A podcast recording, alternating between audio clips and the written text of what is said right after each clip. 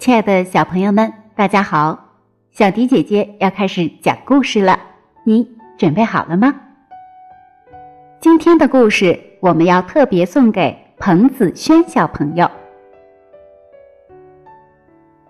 今天我们要送给子轩小朋友的故事是什么呢？首先，我们来通过一个谜语猜一下：青青蛇儿满地爬，蛇儿变身开白花，瓜儿长长绒毛生，老君装药要用它。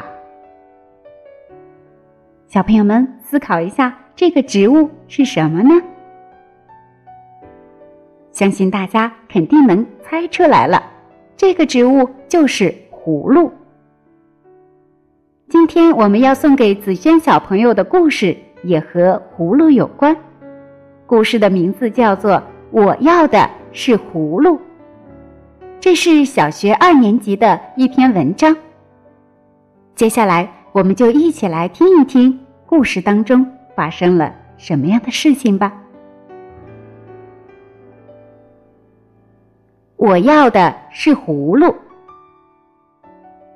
从前有个人种了一棵葫芦，细长的葫芦藤上长满了绿叶，开出了几朵雪白的小花。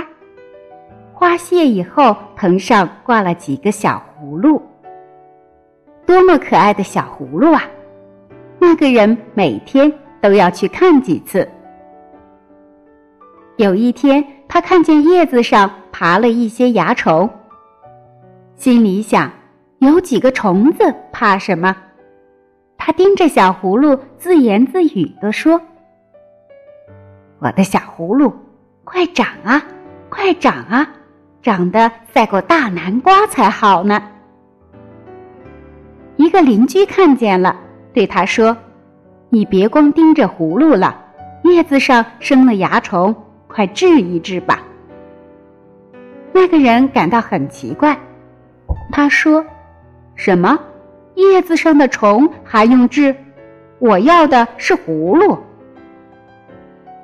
没过几天，叶子上的蚜虫更多了，小葫芦慢慢的变黄了，一个一个都落了。小朋友们，这就是。我要的是葫芦这个小故事。小朋友们有没有见过葫芦呢？你能用语言给爸爸妈妈形容出来葫芦长得是什么样子吗？故事中的这个人最后有没有得到葫芦呢？是的，没有，他的葫芦一个一个都落了。小朋友们有没有什么话想对这个人说呢？我们也可以做一下故事的延展，看看第二年会发生什么事情。大家可以仔细听一听小迪姐姐前面讲的故事，然后我们一起把后面这个故事补完整吧。第二年，那个人又种下了葫芦。过了一些日子，葫芦藤。长出来了，小朋友们想一下，葫芦藤是什么样子呢？